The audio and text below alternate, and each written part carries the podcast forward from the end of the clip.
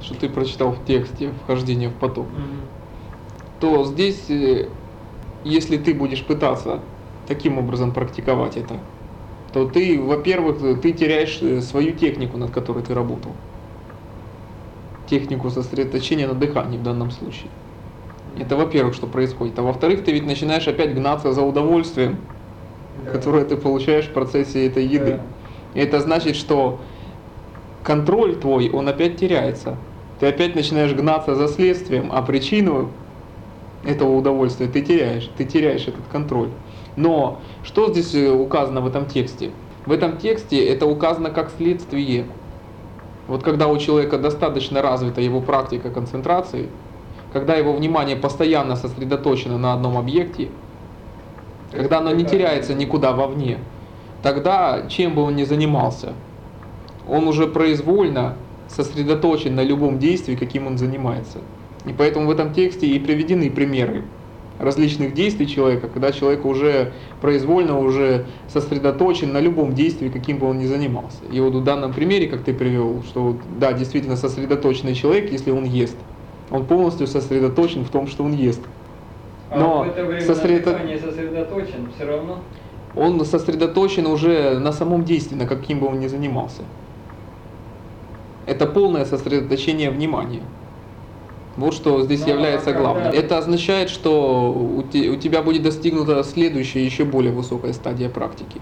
Вот когда достигается стадии практики медитации, глубокой медитации, то тогда действительно человек достигает э, такой стадии сосредоточенности, что даже если он уже хочет, он уже не может отвлечься, настолько он сосредоточен.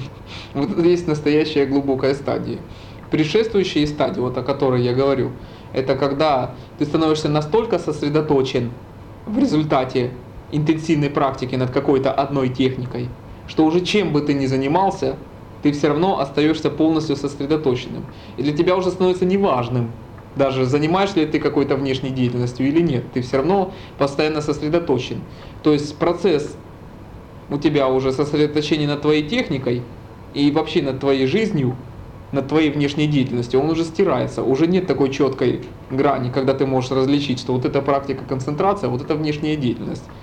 Вот настолько сосредоточенности, то она уже стирает всякую грань. То есть у тебя уже нет такого развлечения, что вот это духовная практика, а вот это материальная деятельность. Для тебя и то, и другое одинаковая сосредоточенность. И уже ты не начнешь уже различать вот такие понятия, что вот я занимаюсь или вот я не занимаюсь. Вот что такое будет правильная практика. А когда ты углубишь эту стадию, ты достигнешь, да, следующей стадии. Когда, что ты будешь сосредоточен уже настолько глубоко, что даже если уже захочешь, ты не сможешь уже отвлечься никуда в сторону. Вот настолько будет глубока эта сосредоточенность. Правильное отношение для тебя и здесь. И в этих семейных отношениях это будет э, в первую очередь твоя собственная позиция. То есть вот сильный человек это не эгоист, который все делает только для себя. Это тоже неправильное понимание практики, это неправильное понимание практикующего. То есть это человек, который уважает других. Он требует уважения к себе. Он очень требовательный человек к самому себе. Поэтому он из других будет требовать то же самое. Поэтому если этот человек ценит свое собственное время, он ценит свою свободу, то такой человек никогда не будет нарушать свободу или нарушать до- достоинство других людей. Поэтому другие люди вокруг него, они будут вынуждены относиться к нему хорошо. Они могут, конечно, не уважать сами себя, они могут этого не гарантировать, но он им никогда не позволит себе, допустим, их унижать. Точно так же, как не позволит унижать себя. И здесь нет, опять же, различия, что вот это близкий, родственник или чужой человек. Здесь любой человек, он должен относиться к тебе так, как именно ты считаешь нужным. И самое главное, другой человек не сможет относиться к тебе. Иначе, если ты этого не захочешь сам. Потому что то, что ты описываешь, это тоже связано с ситуацией зависимости. Получается, что только лишь контроль, он у тебя связан с какими-то ситуациями. Но контроль над ситуацией, он не связан с легкостью или сложностью. То есть контроль, он точно так же, он либо присутствует, контроль над ситуацией, либо у тебя присутствует сосредоточенность. И тогда тебе ее не важно, в каких условиях реализовать, с какими людьми, стоя, сидя, лежа, до еды или после, ночью или днем, это не имеет значения, когда есть сосредоточенность. Но ведь когда ты рассеян, она точно так же присутствует в любой ситуации, независимо от чего. Потому что тогда, даже если у тебя присутствует какое-то состояние или ощущение покоя, оно лишь связано с внешними обстоятельствами. То есть это внешнее, оно тебе создает этот кажущийся покой. Поэтому если обстоятельства складываются каким-то уже другим образом, этот покой, он тут же теряется. Получается, это не твой покой. Это то, что тебе дали, и получается, тут же это у тебя и заберут. И ты, это ни в коей мере не является контролем над ситуацией. Большинство людей, они заблуждаются. Даже когда многие начинают свою собственную практику, они очень быстро начинают считать, что вот этот кажущийся покой, это и есть тот настоящий покой, которого они достигли. Но очень часто легко достигнуть там покоя, каких-то особых там удобных тихих условиях, под какую-то удобную музыку, еще под что-то. Но опять же это, это кажущийся покой, потому что это покой, который создан внешними обстоятельствами. Поэтому достаточно только поставить вместо одной кассеты другую, и этот покой тут же теряется. Поэтому это ни в коей мере не является покоем. Настоящий покой и контроль над ситуацией, он возникает только из внутреннего источника. То есть он возникает не под воздействием ни от одного внешнего обстоятельства. То есть внешние обстоятельства, они могут быть и благоприятными, и неблагоприятными, но покой, он возникает независимо от них. И здесь нельзя говорить, что для этого нужны какие-то особые условия, или какая-то особая техника, либо какое-то особое время суток, или время года, или либо уединенность, или нахождение в толпе. Это не имеет значения, это всего лишь внешние обстоятельства. Поэтому настоящий контроль, он будет возникать только тогда, когда он не будет связан с удобной ситуацией или неудобной, легкой или не легкой, привычной или непривычной. Вот это будет настоящий контроль. Но твоя ведь повседневная жизнь, она состоит вот из этих ситуаций, то, что ты называешь привычными, заезженной колеей. Большей частью она строится из них. И это значит, что контроль, в первую очередь, должен быть достигнут в том, что занимает большую часть твоей жизни. И вот только там ты должен достигнуть настоящего контроля. А достигнуть каких-то в отдельных ситуациях контроля, это уже дело незначительное. Он, просто он автоматически перенесется тогда с обычных ситуаций на какие-то другие необычные. Потому что большее количество и времени, и энергии у тебя уходит на эти привычные ситуации. И вот здесь ты должен пытаться обрести свой собственный контроль. Вот этой же роли выполняет вот э, практика вот именно работы вот над техникой. Потому что вначале человек он создает вот эту сосредоточенность тем, что он занимается в каких-то особых условиях. То есть самое главное, что он должен вызвать себе, создать, это вот именно это ощущение состояния сосредоточенности. Но затем его следующим, вторым шагом должно быть перенести эту сосредоточенность в свои повседневные действия. И вот только тогда, когда он достигнет вот этой уже начальной сосредоточенности, дальше, что ему остается делать, это пытаться сохранить эту сосредоточенность как можно дольше и пытаться каждый день увеличивать время, когда у него остается эта сосредоточенность, даже хотя бы по одной секунде. И тогда, даже если он потратит годы на собственную практику, это время будет постоянно увеличиваться, и он, и он не зря будет проживать это время. Вот в чем заключается настоящая практика. И только для этого существует вот это в таком виде практика концентрации. Потому что занимаясь вот индивидуально в особые промежутки времени, занимаясь в группах тоже в определенные промежутки времени, следует пытаться вызвать в себе это состояние сосредоточенности. Когда его вызвать может быть легче, чем в каких-то других условиях. Но затем нужно стремиться как можно быстрее углубить это состояние сосредоточенности, чтобы оно распространялось дальше. Но просто большинство неправильно понимает эту практику. Они воспринимают, что вся практика и заключается только в этих упражнениях и сидении только в определенном месте и в определенное время. Это лишь всего лишь первый начальный шаг, который нужно форсировать как можно быстрее. Потому что лишь только тогда, когда вот эта практика концентрации начнет распространяться и на все внешние действия, вот только это уже считается настоящей практикой, настоящим экспериментом. То есть вот только здесь человек начинает какой-то действительный поиск движения, он пытается соединить тогда свое какой-то внутренний рост с той повседневной деятельностью, которую он выполнял и ранее. И тогда вот этот внутренний рост, он должен реализовать себя в повседневных действиях. И вот только тогда может случиться так, что, может быть, человек начнет себя вести иначе. И он сделает то, чего он раньше не делал. Может быть, он внешне останется тем же человеком. И он будет делать все то же самое, ничуть не меняясь для окружающих. Может быть, он изменит полностью всю свою жизнь и изменит полностью все свои внешние условия. это уже его внутренний рост, его внутреннее развитие, оно будет диктовать новые условия, новый образ жизни. И он будет идти изнутри. Вот это будет настоящий правильный контроль над ситуацией. Но когда люди воспринимают, что вот практика концентрации это лишь только сидение и работа над какой-то техникой или слушание музыки и сидение только в определенные промежутки времени, то тогда они неправильным образом даже пытаются практиковать и в это время. Потому что они опять же все сводят к каким-то внешним условиям. И сидят так постоянно на каком-то одном месте, и ничего нельзя добиться. Потому что самое главное, чтобы возникал именно этот контроль над ситуацией. И он должен быть возникнуть в это время. И только тогда он должен будет продолжен. Поэтому, когда люди начинают спрашивать, а какой диеты мне придерживаться, в какой позе сидеть, а можно ли мне практиковать еще там 10, 20, 30 техник, а можно ли заниматься в такое время суток или в такое, это означает, что люди просто неправильно понимают, что такое практика. То есть фактически роль костыля выполняет и время определенное для занятий тоже. Потому что вначале ум, он все-таки привязан к какому-то определенному времени и привязан к каким-то определенным условиям.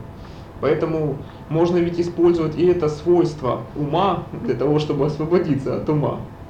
Поэтому используется вот именно привязанность ума к каким-то определенным стандартам и шаблонам. Поэтому если человек намечает себе какие-то определенные промежутки для занятий, то таким образом он тоже использует возможность практиковать. Но самое главное, что нельзя подменять эти понятия.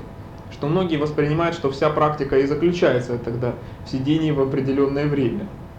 И тогда получается, что ум, он все равно берет власть, используя вот это свое свойство, все заключить в какие-то рамки.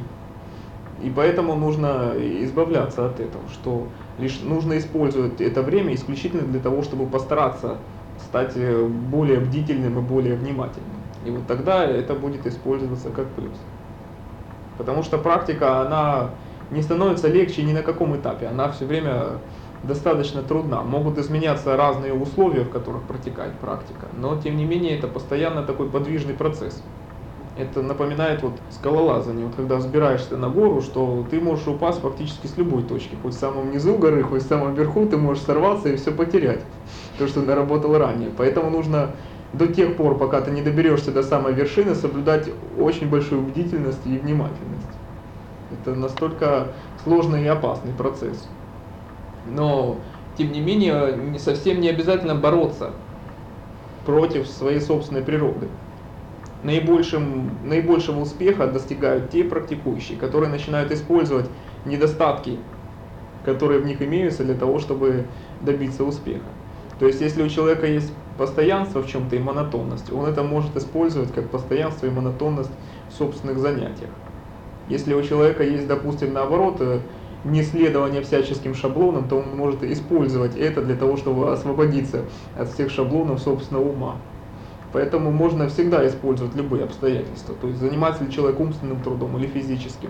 Это тоже можно использовать для собственной практики. И вот тот образ жизни, который ведет человек, это является для него идеальный образ жизни, в котором он может начать собственную практику. Потому что ему не придется прикладывать никаких дополнительных усилий. В отличие от того, что, допустим, человек уходит в монастырь, и там он сталкивается с огромным количеством новых проблем. Он попадает в образ жизни, где он не привык жить ни нравственно, ни материально. И получается, к своим каким-то духовным проблемам он добавляет еще целую кучу новых материальных проблем. И ему придется тратить на это намного больше энергии. Поэтому тот образ жизни, в котором человек живет, это является вот именно его кожей, с которой не стоит торопиться расставаться. И лишь только затем, когда произойдут какие-то внутренние сдвиги, вот только тогда это, эта внутренняя практика, она будет сама начнет указывать человеку, как ему следует, допустим, изменить свою внешнюю деятельность, но никак не раньше. Тогда это в действительности будет волей, исходящей от самого человека, а не опять волей, которые ему будут диктовать какие-то другие люди, либо какие-то другие обстоятельства. По принципу «жизнь заставила, и обстоятельства вынудили». Тогда человек сам будет определять в каждый момент времени, что ему следует делать, а чего ему не следует. Это возникает по принципу индикатора. Вот когда у человека возникает эта сосредоточенность, как только она начинает в нем вырабатываться, то человек может уже начать определяться, что вот если эта сосредоточенность в нем затухает, теряется, это значит, человек совершает не то, что ему следует совершать. Это значит, что он тратит на что-то больше энергии, чем следует уделить. Ну, допустим, что если человек общается с какими-то людьми, и при этом он чувствует, что теряется сосредоточенность, то это уже верный признак, что он уже ведет разговор не так, что вполне возможно, что уже следует прекратить этот разговор. Точно так же и что, возможно, действие, которое человек выполняет, он выполняет его либо неправильно, либо вообще его нужно прекратить. И вот каждый момент времени эта сосредоточенность, она будет указывать на то, что человек уже приступает к меру, которую ему необходимо выполнять. И тогда можно очень легко определить вот, свою линию поведения, независимо от любых меняющихся обстоятельств. Человек в каждый момент времени, не имея под рукой ни, ни одного советчика, он может абсолютно точно и правильно определить, что ему следует делать. Те люди, которые действительно начинают уже испытывать для себя какие-то проблемы духовного порядка, то они, в общем-то, уже не хотят вернуться к жизни обычного человека. Бывает, что люди задавливают все-таки это свой собственный рост, но тем не менее их все равно тянет э, постоянно к другому образу жизни. Но это люди, которые предпочитают для себя как можно дольше мучиться. Поэтому как только стоит человеку узнать о том, что существует альтернатива, существует иной образ жизни, чем тот, которым он привык жить, то такой человек, он будет уже постоянно желать этого образа жизни и постоянно каким-то образом к нему стремиться. Но здесь действительно имеет смысл, что уже сделать окончательный выбор и как можно быстрее пытаться прийти к другому берегу. Только и это имеет единственное значение. То есть пытаться пройти свой собственный путь как можно быстрее, не затягивать свои собственные страдания. Это наиболее сложно, это напоминает людей, у которых уже вот содрана кожа. Вот у них осталась чувствительность к боли, и вместе с тем они потеряли свой защитный слой. Обычный человек, он находится в плену внешних обстоятельств, внешних идей, но эти же обстоятельства и внешние идеи, они его защищают. Они создают вокруг него вот этот э, панцирь бегемота, который постоянно его закрывает от реальной действительности, и поэтому человек, по крайней мере, обычно чувствует себя защищенным. Но когда с человека спадает этот панцирь, то человек оказывается один на один с реальной действительностью, и у него нет никакой защиты, у него нет никакой опоры. И вот такие люди, они постоянно мечутся, они постоянно испытывают наибольшие страдания. Поэтому здесь имеет смысл научиться одному единственному. Научиться жить в этой новой, настоящей, реальной действительности. Умейте обращаться с ней. И тогда можно и сохранить и чувствительность, которая есть у человека, но при этом не испытывать тех страданий, которые испытывают многие люди. В древних ведических текстах говорили, что ум имеет природу того, на что он направлен. Поэтому если ты будешь стремиться к малым достижениям, то ты и получишь малые достижения. Если ты будешь стремиться к большим достижениям, то ты и получишь большие достижения. Поэтому имеет смысл ведь сразу направляться к наибольшему, для того, чтобы хоть когда-нибудь его обрести. Не имеет ведь принципиального значения, когда ты этого достигнешь. Достигнешь ты этого завтра, через год, через 10 лет и через 20 лет. Ведь самое главное имеет значение то, что ты вообще достигнешь этого или не достигнешь. Поэтому имеет смысл стремиться к этому постоянно, каждый день, и развивать свое стремление к высшим духовным целям. Если ты будешь постоянно размышлять о духовных целях, то ты действительно будешь правильным образом и думать о них. И тогда ты действительно когда-нибудь их достигнешь. И как говорил еще Лао Цзы, что путь он начинается с первого шага. Как бы ни был бы велик этот путь, его начало заключается в самом первом шаге, который ты делаешь. Поэтому имеет смысл делать этот первый шаг как можно быстрее. Делать его прямо сейчас. Если ты прямо сейчас будешь пытаться практиковать каждую свою минуту, и каждую свою минуту ты будешь стремиться к своим духовным идеалам, то тогда ты к ним действительно будешь продвигаться. И ты должен смотреть на свою практику только одним образом, что все, что ты будешь иметь и все, что ты будешь достигать, это все будет не то, пока ты не достигнешь своих духовных идеалов. Что для тебя будут иметь значение только сами по себе эти все духовные цели в их полноте. А все остальное это не то, это еще не является достижением. Потому что с любого уровня пути, любого промежуточного уровня пути можно упасть. Можно достигнуть очень большой степени сосредоточенности, а затем поддаться какому-то желанию. И ты точно так же сосредоточенно будешь увлечен этим желанием. И ты потеряешь достигнутое еще быстрее, даже чем любой обычный человек, потому что ты сделаешь это сосредоточенно. Ты сосредоточенно очень быстро растратишь всю свою накопленную энергию. Поэтому с любого промежуточного уровня пути можно упасть. Лишь только тогда, когда ты достигаешь состояния совершенной мудрости, когда ты будешь постоянно находиться в этом состоянии, вот только тогда ты действительно его не потеряешь. Все остальные предыдущие уровни, каких бы ты высоких состояний не достиг, ты можешь из них выйти и снова упасть до уровня обычного человека. Поэтому это все является не тем. Вот ты должен поэтому постоянно иметь такую неудовлетворенность, что пока ты не обладаешь полным контролем над собой, это все является не то. До тех пор, пока ты не достигнешь этот полный, абсолютный контроль над собой.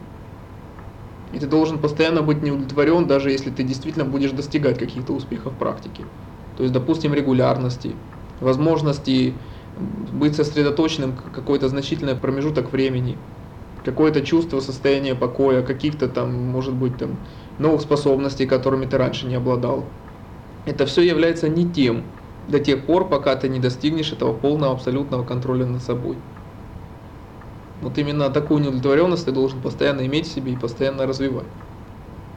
Для того, чтобы увидеть, человек хочет он учиться или нет, то это опять же определяется не по внешним признакам. Есть люди, которые говорят, я хочу учиться, но на самом деле они приходят только из чистого любопытства. А бывает, что, допустим, ко мне приходят люди, и мы с ними вообще молчим, вообще не говорим ни здравствуйте, ни до свидания. И эти люди, вот они практикуют таким образом. Это как раз не определяется по этим внешним признакам. Просто сам процесс обучения, но он напоминает, вот как один факел вот передается от другого.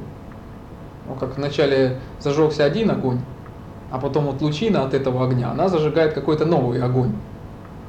То есть учитель, он вначале собственной практикой достигает своего состояния совершенной мудрости. И затем, когда он достигает этого состояния, он, исходя из этого состояния, он смотрит на других людей. То есть вот он сразу замечает тогда, что вот что мешает в другом человеке, какая частичка, чтобы прийти к этому же самому состоянию. Он видит вот какой аспект, какая существует эта проблема. То есть он это делает исходя из своего собственного состояния. И он когда пытается вот учить, он пытается бить вот именно вот э, в эту точку, чтобы разрешить именно вот эту проблему в человеке.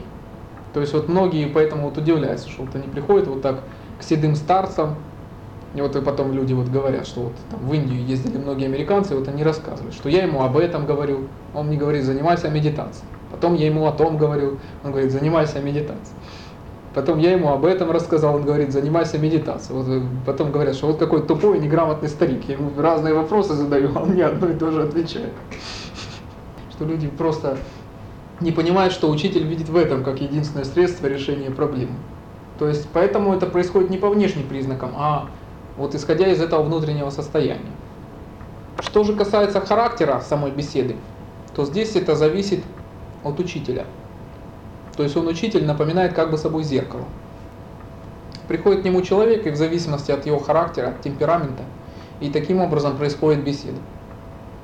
То есть если найдется, допустим, придет к нему открытый и мягкий ученик, он и будет с ним разговаривать открыто, мягко, доброжелательно. Но если найдется, допустим, какой-то негативный человек, скептик, то учитель будет разговаривать с ним в том тоне, в котором тот и настроит беседу. Поэтому настоящий учитель, он и будет говорить на том языке, который воспринимает ученик. То есть с одним он может говорить в одних терминах, с другим в других терминах, чтобы человек воспринимал то, что он говорит. Поэтому характер, как будет происходить сама беседа, какими словами будет это говориться, будет зависеть от самого того человека, который придет. Потому что учитель, он всего-навсего, он отражает и переводит в словах вот то, что идет из него. И важно, опять же, не какими словами будет это сказано, а что при этом произойдет, что человек прочувствует, что человек э, узнает для себя действительно нового. Вот это имеет значение. Ведь если почитать, вот, допустим, записи бесед Линзы, то Линзы часто, вот, э, допустим, вел беседу в таком русле. Что такое Будда? Дыра в отхожем месте. Или как он говорил, как нужно практиковать дзен? Испражняйтесь и мочитесь. Вот это и будет ваш собственный дзен. как нужно просто понять правильно слова линзы. Нужно для этого понять время, в которое говорились эти слова. Вот это время, когда проповедовал линзы, это был, по-моему, 9 век в Китае. Это было время расцвета искусства во всем Китае. Тогда вот и литература, поэзия, они были очень высокоразвиты в эту эпоху. И тогда даже среди народа, даже среди простонародья, вот был в моде именно литературный, утонченный стиль общения, когда люди обращались друг к другу даже такими изысканными словесными оборотами.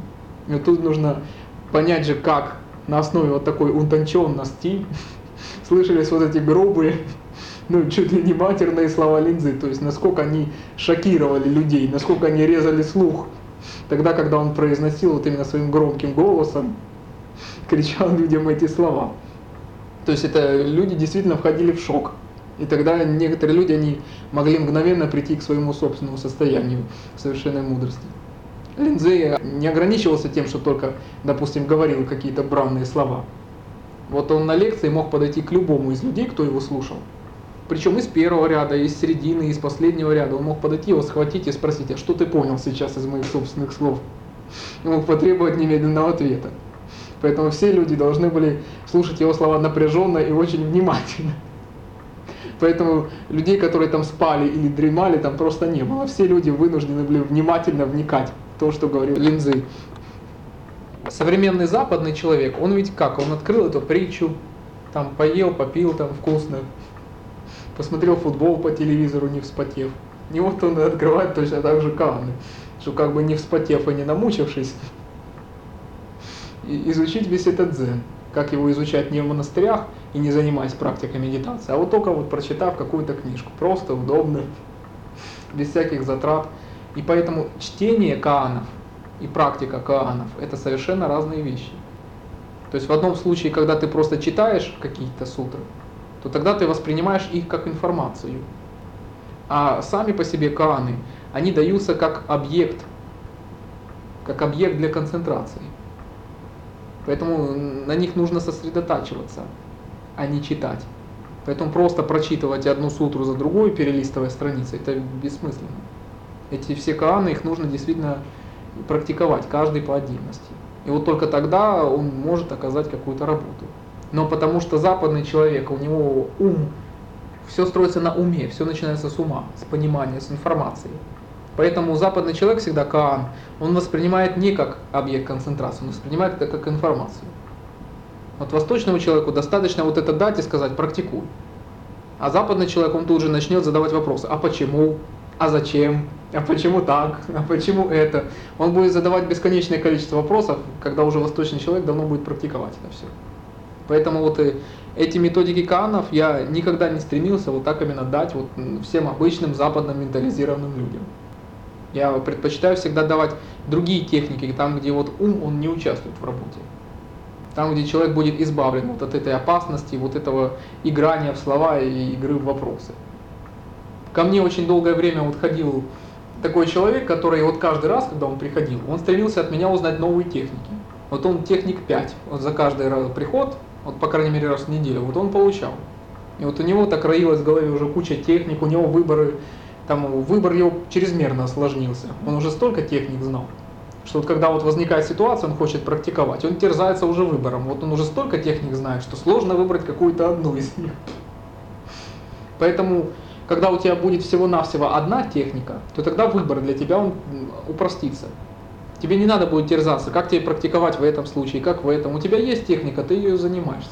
Это то же самое, вот как вот кассеты вот, или книги. Когда у тебя несколько кассет или книг, тут нет особой проблемы, вот, там, что поставить или что почитать. А вот когда у тебя огромная фонотека или огромная библиотека, ты уже подходишь, допустим, гостю, ты уже терзаешься, вот что предложить, у тебя уже столько всего, ты уже мучаешься выбором. Ум будет стремиться купить на тебя на такую уловку. Вот есть люди, допустим, которые вот часами сидят, и они не могут подобрать удобную позу для практики. Вот им и эта поза не годится, и та поза не годится. А если человек еще знает кучу различных асан, он и ту пробует, и ту пробует.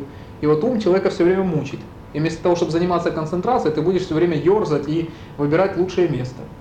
Есть люди, которые вот так, допустим, всю жизнь ездят по всему миру и ищет вот такое лучшее место для практики, вот самое святое, самое тихое, самое удобное. Так можно ездить всю жизнь, выбирая лучшее место для практики.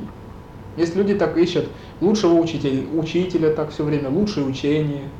Потом знают много техник, они выбирают все время лучшую технику для занятий. Это ум изыскивает вот здесь тонкий соблазн. Как бы вот завлечь опять человека. Потому что ведь ум, он живет, пока движется. Вот свойство ума – это движение. Уму, в общем-то, все равно, куда двигаться. Ум ведь он сам по себе это такой большой обрабатыватель пищи, обрабатыватель информации. И уму все равно, какую информацию обрабатывать, вот как это не жестоко звучит. Для ума поэтому самое лучшее это новое. Для ума все равно это доброе, хорошее, плохое, ему нужно новое. Для ума это главное вот анализ и синтез. Вот приходят две мысли, он из них взял, слепил третью. Или вот попалась одна мысль, он ее разбил на три новых. Поэтому уму все равно с какого рода информацией работать. И поэтому ум все время будет тебя толкать, толкать все на новое и новое. И поэтому как только ты подчинишь себе все свои мысли, как только ты ими овладеешь, вот только тогда вот твой ум умрет. Тогда будет полный покой. Потому что когда исчезает движение уже, движение всех мыслей, движение всех мысленных образов, это и значит смерть твоего собственного ума. Потому что ум будет отсутствовать полностью. Ну так что же делать кастрюлей? Быть ей полной или пустой? Если же она будет чем-то полная, так там может завоняться. Если опустошить и опять и потом что-то положить, то какая разница, что там воняет? Если она будет пустая, то ты будешь вообще такой Ну, пустоголовый болванчик. Кастрюле вообще не было? Да? В смысле, это что, петля на шее, что ли? Или острый топор, что ли? Ну, типа того. Хорошенькое решение. Это что, это, самоубийство лучше выход? Не самоубийство, нет. Ну, чтобы кастрюли вообще не было. Чтобы не было того, куда можно что-то положить, или чтобы там что-то что хранилось. Ну что же тогда останется? Остальное. Ну тогда ты маме сделаешь подарок отдельно и папе отдельный подарок. Чего? Ну каждый получит какой-то кусочек тебя. Ну и там уже по мелочи, что останется там всем остальным родственникам. По пальчикам, по потрошкам. Ну, Сложная же ситуация, да. Да. Так поэтому ж привычными средствами ты же ее не решишь. Не ситуация аж сложная, а твое мышление сложное. Что ты стандартно мыслишь, и из-за этого не можешь найти решение. А когда для тебя существует или-или, ты, конечно, ты и решения не видишь. Если бы ты избавился от этих решений, то тогда бы ты и увидел, что существует множество других решений, которые не являются ни одним и ни вторым. Хочешь, например? Такое же может быть, что и кастрюля останется, но и внутри там ничего не завоняется. И при этом там ничего не будет, но и кастрюля не будет и полной. Что же это за чудо кастрюля, да? Ну, наполовину все. Это все степень, больше, меньше. Меньше пахнет, больше пахнет. Это все степень, это роли не играет. Ты, опять же, тебе мешает не это, ты стандартно мыслишь, ты не хочешь искать решение. Если бы ты освободился от этой заезженной колеи, от этой однопутки, которая едет только взад и вперед, то тогда бы ты и нашел бы решение. И увидел бы, что еще есть целое широкое поле и множество других путей, как можно идти. Вот это твое привычное мышление, оно тебе мешает.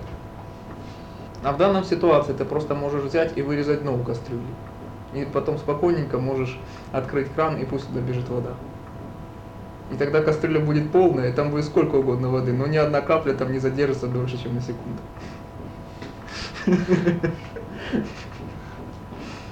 Поэтому пуст или полон кувшин без дна, через который идет струя воды.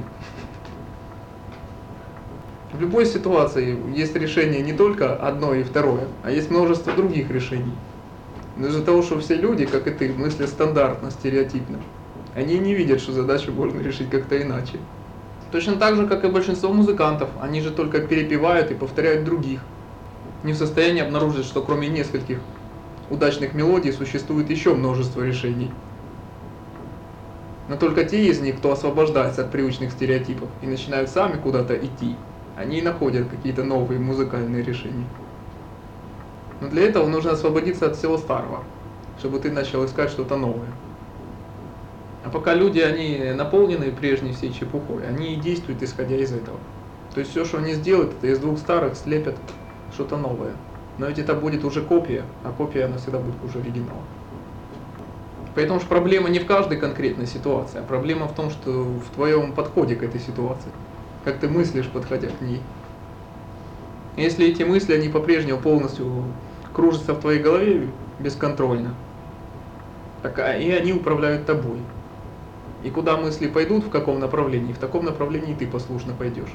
Но ты не сможешь создать ни одного решения, которое нужно тебе. Но если ты посредством практики концентрации получишь контроль, полный контроль над мыслями, то тогда ты будешь направлять туда, куда ты захочешь.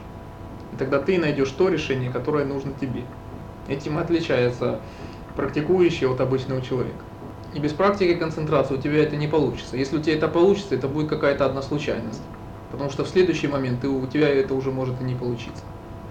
Бывают обычные люди, они выигрывают в лотерею, им что-то попадается.